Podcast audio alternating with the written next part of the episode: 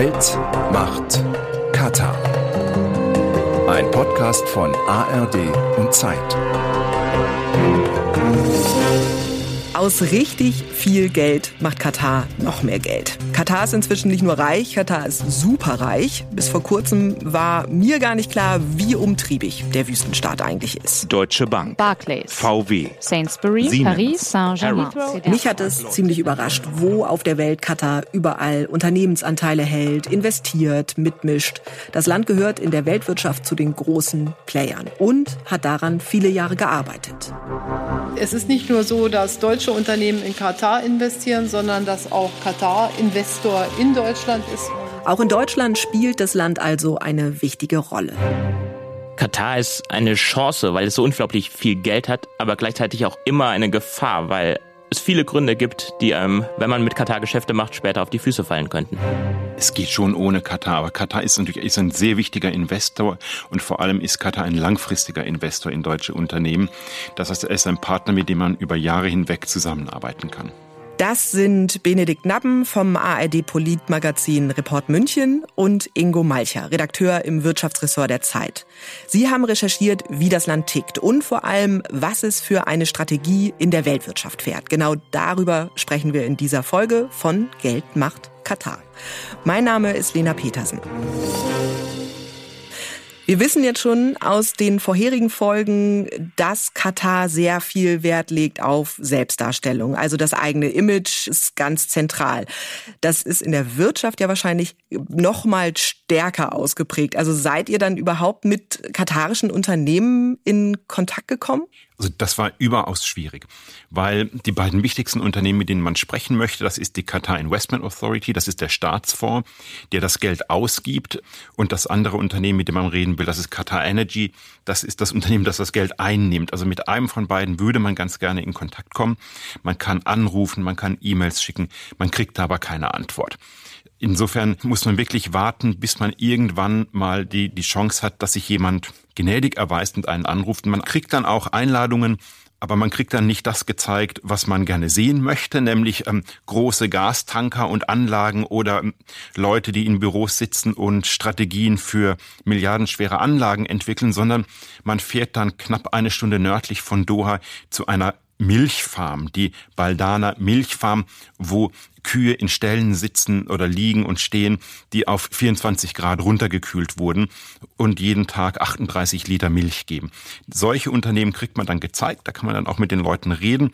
Bei allen anderen Dingen, die strategisch von Bedeutung sind, da wird es schwierig. Okay, also schon eher ein bisschen restriktiv das Ganze. Also äh, sehr restriktiv. Und zwar, das war jetzt nicht nur im Zusammenhang mit dieser Recherche, sondern ich spreche wirklich über, über die letzten zehn Jahre, wenn ich, wenn man immer mal wieder versucht hat, mit ähm, Qatar Energy oder mit der, mit dem Staatsfonds ins Gespräch zu kommen, man wurde einfach ignoriert. Wie ist das dann mit deutschen Unternehmen, also mit Chefs großer Konzerne? Die sind ja jetzt auch nicht unbedingt alle dafür bekannt, aus dem Nähkästchen zu plaudern. Wie ist das dann gerade in Zusammenhang mit Qatar? Möchte da jemand reden? Auch das war wirklich schwierig in der Recherche. Wir haben den Kontakt zu vielen Unternehmerinnen und Unternehmen gesucht, wo wir wussten, dass es entweder Geschäftsbeziehungen nach Katar gibt oder wo Katar als Investor auch tätig ist, zum Beispiel Deutsche Bank, Volkswagen etc. Und man hat unsere Bitte angehört und wir konnten äh, unser Projekt vorstellen, aber spätestens, wenn wir dann ausgeführt haben, dass wir darüber sprechen möchten, wie ist es mit Katar Geschäfte zu machen, dann sind alle Türen zugegangen und dann war erstmal lange Zeit niemand bereit, mit uns zu sprechen. Mit einer einzigen Ausnahme. Alle diese Investmentfonds, die Kataris, die Kuwaitis, UAE, auch die Saudis, das sind schon hochprofessionelle Finanz- und auch Strategieexperten. Das ist Joe Keser. Das ist der Einzige, der mit uns sprechen wollte über Katar, der Einzige, der bereit war. Joe Keser war lange Jahre Finanzvorstand von Siemens, danach war er Vorstandsvorsitzender von Siemens und Katar ist mit drei Prozent an Siemens beteiligt. Insofern hat er in beiden Rollen sehr viel mit den katarischen Investoren zu tun und kann ein bisschen beschreiben, wie die arbeiten, worauf sie Wert legen. Und Keser ist heute so eine Art elder Businessman. Er sitzt im Aufsichtsrat von Siemens Energy. Das ist ja ein, eine Ausgründung aus Siemens. Und er kann jetzt wahrscheinlich ein bisschen freier reden als früher, obwohl er auch als Siemens-Chef ja durchaus kein Blatt vor den Mund genommen hat. Und mit Keser konnten wir dann tatsächlich über Katar und die Strategie des Investments uns unterhalten und das war sehr aufschlussreich. Und vor allem ging es ja auch nicht nur um das Investment von Katar in Siemens, sondern auch darum, dass Siemens viele Großaufträge in Katar hat und Käser immer wieder dort war, um mit den Katarern zu verhandeln und über neue Aufträge zu sprechen. Und was hat Joe Keser euch denn dann erzählen können, auch über das Auftreten der Katarer in der Wirtschaft? Das war ganz aufschlussreich und ganz interessant. Wir haben ja vorher viele Gespräche geführt, das war alles im Hintergrund und man hat uns so gesagt, was für gern gesehene Investoren die Katarer seien und wie anspruchslos sie seien und wie still sie seien. Und Käser hat dieses Bild, das wir bis dahin auch hatten, nochmal deutlich korrigiert und hat dem wirklich ziemlich stark widersprochen. Das war sehr erhellend. Ich kann mich gut an eine Debatte erinnern. Das war damals auf einem riesig großen Schiff. Ich weiß gar nicht mehr, wo irgendwo im Mittelmeer haben sie uns da eingeflogen, an einem Hafen in, glaube Sardinien. Das war noch zu Zeiten, als ich Finanzvorstand war. Das war damals dieser Ahmed Al-Sayed, der Chef der Kia. Ja, ja, also wir wollen in Siemens investieren, würden gerne nochmal 5% kaufen. Und ich sage herzlich gerne, von uns aus können wir das gerne tun. Ja, ja, aber wir müssten dann Discount kriegen, 10 Prozent. Und ich sagte, na wissen Sie, wir müssen das an der Börse kaufen. Ja, nee, nee, machen Sie eine Kapitalerhöhung. Sag ich, ich mache keine Kapitalerhöhung, weil wir haben genügend Geld. Naja, das hat sich dann irgendwann leider zerschlagen.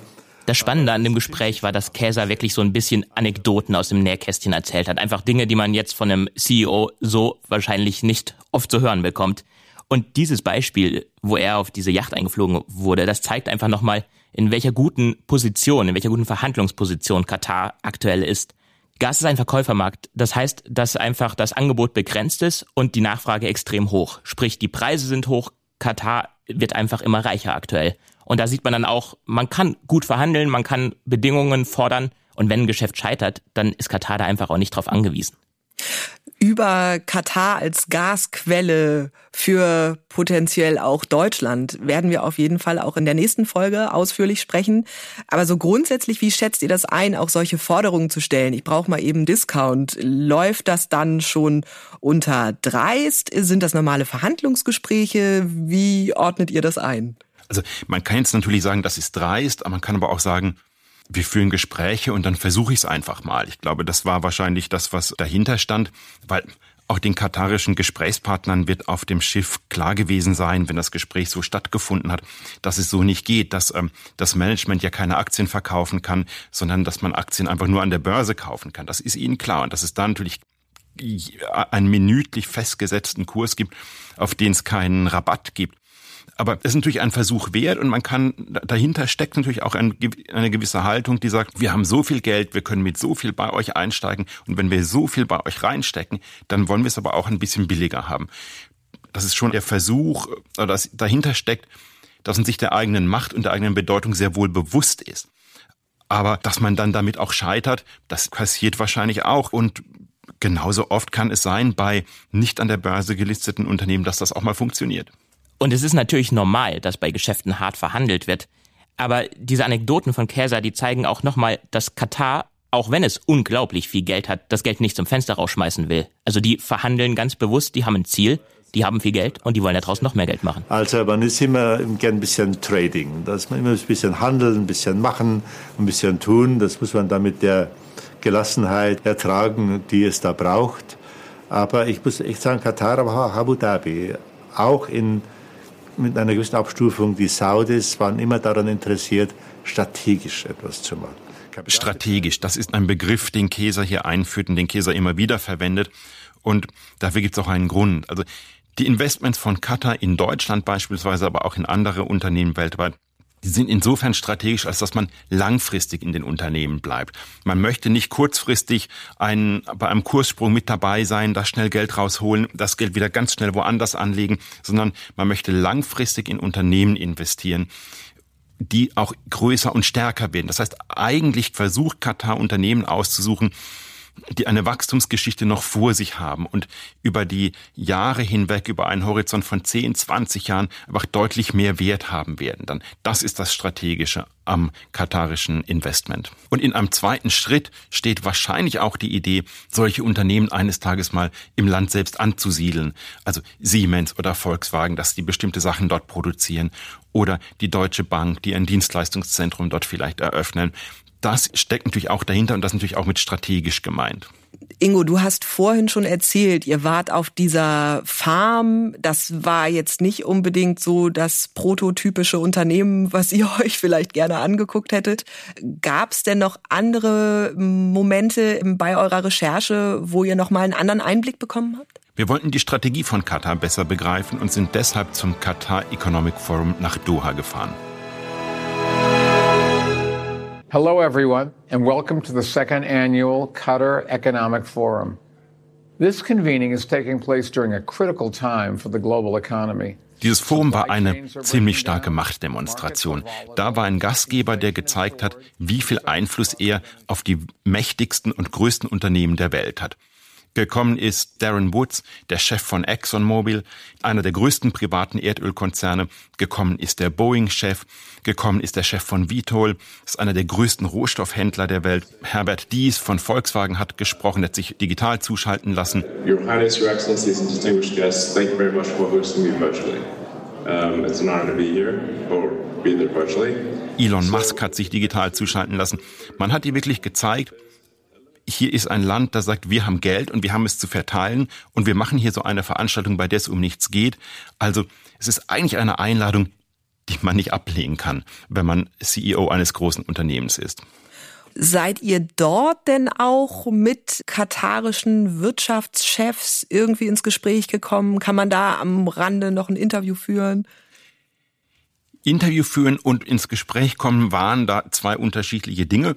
Man kann versuchen, mal ein bisschen ins Gespräch zu kommen. Das hat auch mal funktioniert. Das bewegte sich dann aber doch auf einer Smalltalk-Ebene und blieb sehr unkonkret. Allerdings bei dem Forum hatten auch die großen bedeutenden Wirtschaftslenker in Katar auch ihre Auftritte.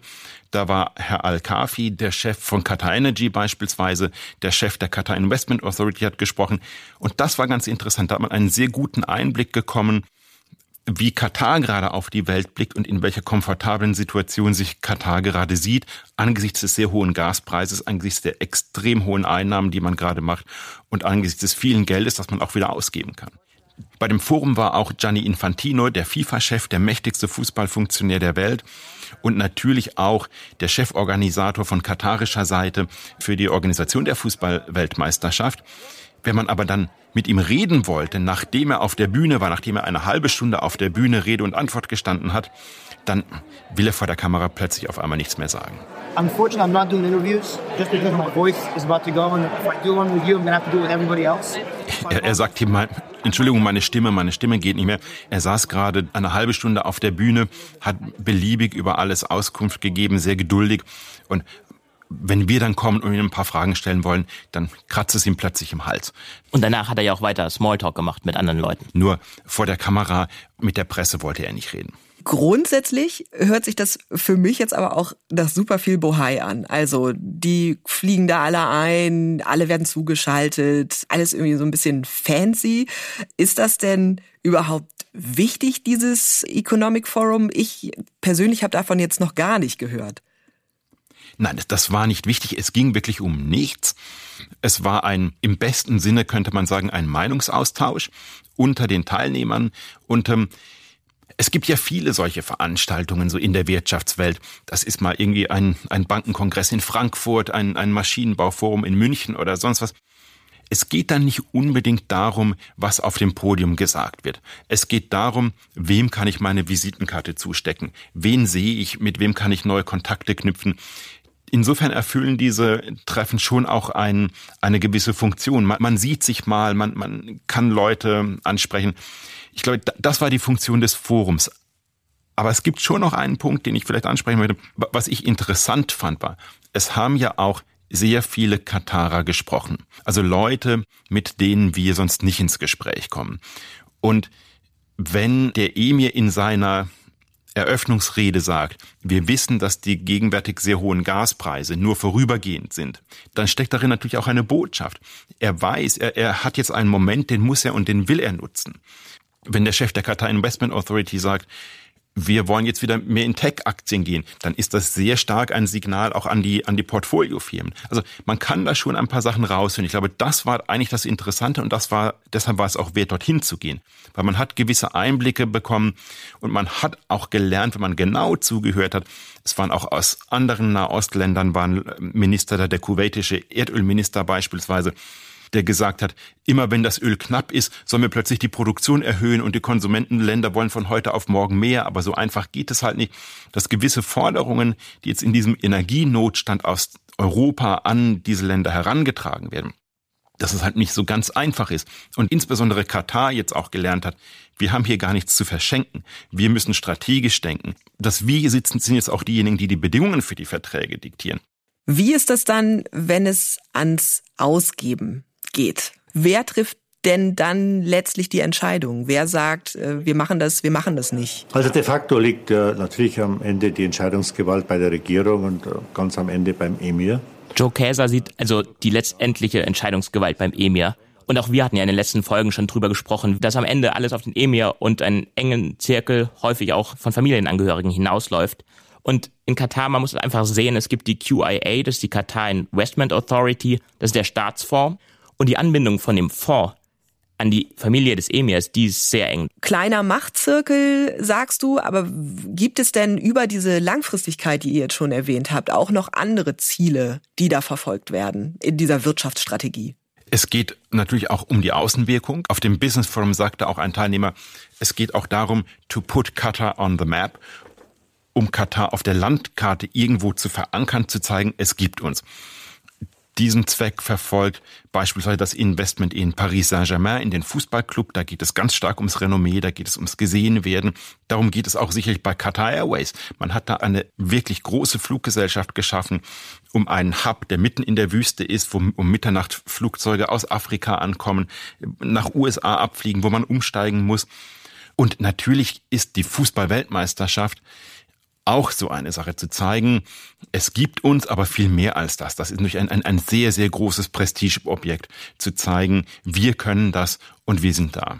Uns ist natürlich auch immer wieder aufgefallen, dass Luxus, das Prestige wichtig ist. Aber je länger wir uns dann mit der Recherche beschäftigt haben, desto klarer wurde uns eigentlich, dass es da auch um was ganz anderes geht, und zwar um knallharte Sicherheitsinteressen. Es ist äh, seit den 1990er Jahren eines der Hauptziele der katarischen Politik, aus der Anonymität herauszuwachsen. Das sagt Guido Steinberg von der Stiftung Wissenschaft und Politik. Und zwar hat das etwas damit zu tun, dass Katar damals beobachten musste, dass das Nachbaremirat Kuwait plötzlich von einem Nachbarn eingenommen wurde. Und die Interpretation war, eines der Probleme war, dass niemand Kuwait so richtig im Blick hatte, außer vielleicht einigen amerikanischen Militärplanern. Und Katar versucht seitdem sichtbar zu werden. Und viele Schritte, die wir sehen, die uns vielleicht nicht unmittelbar verständlich erscheinen, die haben damit zu tun, dass Katar sichtbar werden möchte. Steinberg ist Islamwissenschaftler und Katar-Experte. Und er sieht also ganz klar in diesem Streben nach Aufmerksamkeit ja, einen, einen Schutzmechanismus, um das eigene Überleben und auch den Wohlstand einfach langfristig zu sichern. Der Wohlstand, der beruht ja hauptsächlich auf den Ressourcen, also Öl, Gas. Wann ist denn Katar dadurch denn auch wirklich groß, reich, einflussreich geworden? Wenn man einen Punkt setzen möchte, in einen historischen Zeitpunkt finden möchte, dann würde man das Jahr 1971 nehmen. Damals hat Shell das Northfield, das größte Erdgasfeld der Welt, entdeckt. Man wusste damals noch nicht, dass es das größte ist.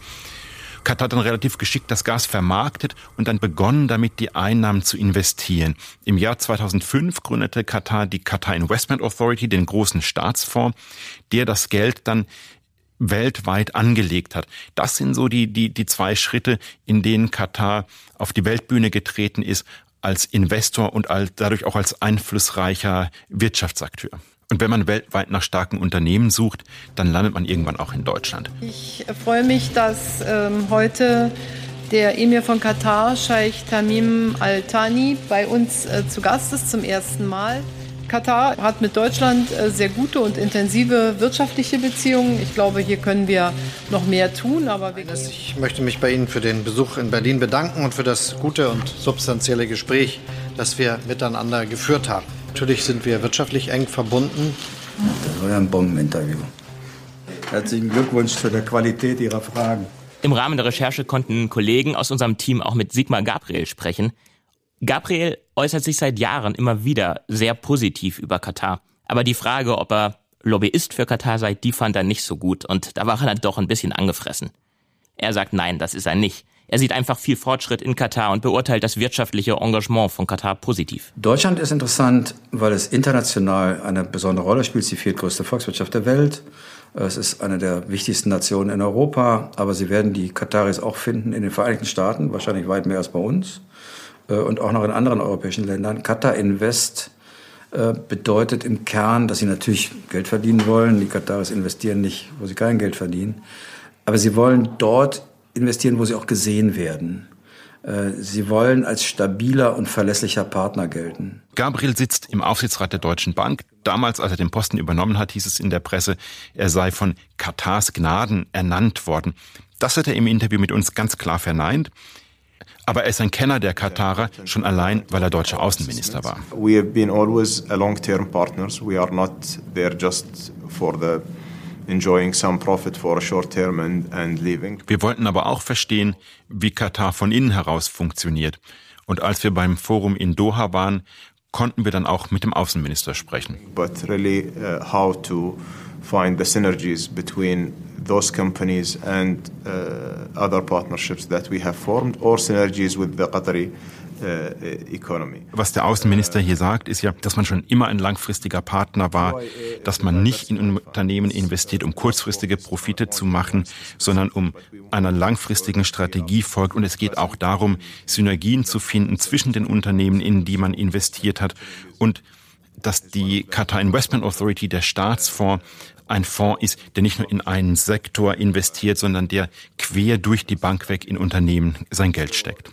Und dahinter steckt ja das ganz große Ziel, dass eines Tages werden die Gasvorräte alle sein. Und auf diesen Tag muss man vorbereitet sein. Und es gibt ja noch einen Tag, auf den man vorbereitet sein muss, nämlich der Tag, an dem Europa die Energiewende geschafft hat und deutlich weniger fossile Brennstoffe braucht. Das heißt, auch dann wird man viel weniger Gas verkaufen. Das heißt, man muss heute schon vorsorgen, Geld so investieren, dass man für diesen Tag X vorbereitet ist und dann auch noch im Wohlstand leben kann. Was Katar jetzt versucht zu tun, ist, den Wohlstand irgendwie zu erhalten und in die Zukunft zu schieben. Da sind sie ja nicht die Einzigen. Norwegen hat auch einen großen Staatsfonds, wo die Einnahmen aus dem Erdölgeschäft reinfließen.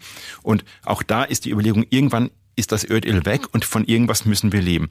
Das ist der Hintergedanke hinter dieser ganzen Geschichte. Deshalb investieren Sie ja auch, wie der Außenminister sagt, in unterschiedliche Sektoren, konzentrieren sich nicht nur auf einen. Und auf dem Qatar Economic Forum, wo wir waren, hat auch der Chef des Staatsfonds gesagt, er investiert jetzt verstärkt in Tech. Sie haben jetzt gemerkt, bei einer Überprüfung der Anlagen, die sie haben, dass sie gerade im Technologiesektor, also Internet und all diese ganzen Digitalgeschichten, dass sie da besonders schlecht aufgestellt sind. Deshalb ist es ja auch kein Zufall, dass Elon Musk kam zu dem Forum, der wirklich wie ein Stargast dort behandelt wurde weil der damals im Begriff war, Twitter zu kaufen und unter anderem mit Geld aus Katar. Also man versucht sich da einfach ganz breit aufzustellen und gerade in der Digitalindustrie wo man ja keine Maschinen braucht und nicht so viele Sachen braucht, um ein Geschäft aufzuziehen, kann man sich natürlich auch als Katar als Standort vorstellen und auch anbieten. All diese Überlegungen spielen da eine Rolle, um auf diesen Tag vorbereitet zu sein, in dem man kein Gas mehr verkaufen kann. Wirtschaftszweige, auf die man sich dann fokussieren möchte, hast du jetzt schon einige genannt, aber das ist ja für Katar natürlich auch schwierig, schon allein wegen der klimatischen Bedingungen. Das ist ein kleines Land, super viel Wüste. Was funktioniert denn da überhaupt? Zum einen funktioniert alles, was energieintensiv ist, weil es gibt in Katar Gas, es gibt wahnsinnig viel Sonne, das heißt, man kann natürlich auch mit erneuerbaren Energien etwas machen, das heißt, man kann auch Wasserstoff machen, also das sind alles Zukunftsprojekte, die man jetzt angehen muss. Man muss aber ehrlicherweise auch sagen, so wahnsinnig viel hat sich noch nicht getan, was den Aufbau einer Industrie angeht vor Ort. Also, es gibt die Fluggesellschaft, ja, das ist aber ein reiner Dienstleister, aber so eine Wirtschaft aufzubauen aus dem Nichts, darunter sind auch schon ganz andere Staaten, die Erdöl exportiert haben, gescheitert. Das ist gar nicht so einfach. Da liegt auch schon noch einiges an Strecke vor ihnen. Aber das Geld dafür haben sie. Und neben dem Aufbauen der eigenen Wirtschaft geht es ja immer auch um die Investments im Ausland. Also je mehr man durch die Gewinne, die man durch die Investments im Ausland erzielt, desto weniger muss man in der eigenen Wirtschaft generieren. Und im Endeffekt kann man natürlich auch Teile seines Staatshaushalts durch die Investitionen, die man im Ausland gemacht hat, finanzieren. Okay, also das heißt, die Katarer müssen sich jetzt nicht die großen Sorgen machen oder was denkt ihr? Wie aussichtsreich ist das, dass dieser Plan auch aufgeht? Es ist natürlich nie ganz einfach, solche Vorhersagen zu treffen. Es gibt sehr, sehr viele Erdöl exportierende Länder, die auf diesem Weg gescheitert sind und die das nicht geschafft haben. Den Eindruck, den man bei Katar natürlich schon gewinnt, ist, es ist schon ein Staat mit einem Plan. Katar weiß, wo sie wirtschaftlich hinwollen. Sie wissen, wie sie ihr Geld anlegen wollen. Sie haben hochprofessionelle Leute dafür. Deshalb würde ich sagen, die Chancen stehen eigentlich ganz gut. Und die Chancen stehen schon deshalb ganz gut, weil im Moment genießt Katar unfassbare Einnahmen durch das Erdgas. Der Erdgaspreis ist so hoch, wie er wirklich noch nie war. Und das ist für einen Produzenten von Erdgas gerade natürlich eine, eine sehr komfortable Situation. Man kann die Betragsbedingungen diktieren, man verdient wahnsinnig viel Geld, man kann jetzt tatsächlich Weichen stellen. Das ist ein sehr komfortabler Moment für Katar. Und man spürt das, wie gut es den Katarern im Moment geht. Das spürt man vor Ort, wenn man durch Doha läuft, wenn man die Hochhäuser sieht, diese Glitzerwelt wahrnimmt. Aber man spürt es auch in Deutschland. Also gerade vor ein paar Tagen bin ich in München an einem Luxushotel vorbeigekommen und davor standen sechs, sieben Luxusautos, Lamborghini, Ferrari, Bentley, alle mit katarischen Nummernschildern. Dann habe ich mir die kurz angeschaut, sofort kamen Katarer raus und haben mich angesprochen und gefragt, ah, machst du Fotos von unseren Autos? Und äh, dann habe ich sie gefragt, ja, ähm, was macht ihr denn hier? Und dann haben sie halt erzählt, ja, sie kommen zum Urlaub, weil in Katar ist es zu warm im Sommer. Deswegen kommen sie nach Deutschland. Hier sei ja das Wetter schön, es gibt Autobahnen, wo man die Autos ausfahren kann und deswegen verschiffen sie tatsächlich ihre Autos nach Deutschland und machen dann hier Sommerurlaub und leben ein gutes Leben. Und wir bezahlen es mit unserer Gasrechnung am Ende. Großartigerweise, und das war ja das Ziel jedenfalls des Besuchs in Katar, kann ich sagen, dass fest vereinbart wurde, eine langfristige Energiepartnerschaft, eine Kooperation einzugehen. Jetzt könnte Katar als Retter dastehen, im ganz großen Stil. Die Interessenten stehen Schlange, verneigen sich vom Emir und hoffen auf gute Gasdeals. Auch für deutsche Unternehmen könnte das Land als Gasquelle bald eine Rolle spielen. Aber das hätte seinen Preis. Darüber sprechen wir nächste Woche im Podcast Geld macht Katar. Wer keine Folge verpassen möchte, ein Abo in der ARD Audiothek und auf allen Podcast-Plattformen und Apps ist kostenlos. Es gibt außerdem auch einen Film in der ARD Mediathek, auch der heißt Geld macht Katar und wer gern lesen möchte in der Wochenzeitung Die Zeit und auf Zeit.de gibt es ein großes Dossier vom Investigativteam. Den Link dazu packen wir euch in die Show Notes. Geld macht Katar ist ein Podcast von RBB, BR und der Zeit. Moderation und Skript Lena Petersen. Reporter sind Pune Jali Lewand, Yassin Mushabash und Benedikt Nabben. Außerdem Ingo Malcher. Dank an Ole Pflüger und Marc Krüger und die Redaktionen von der Zeit, Report München und Kontraste.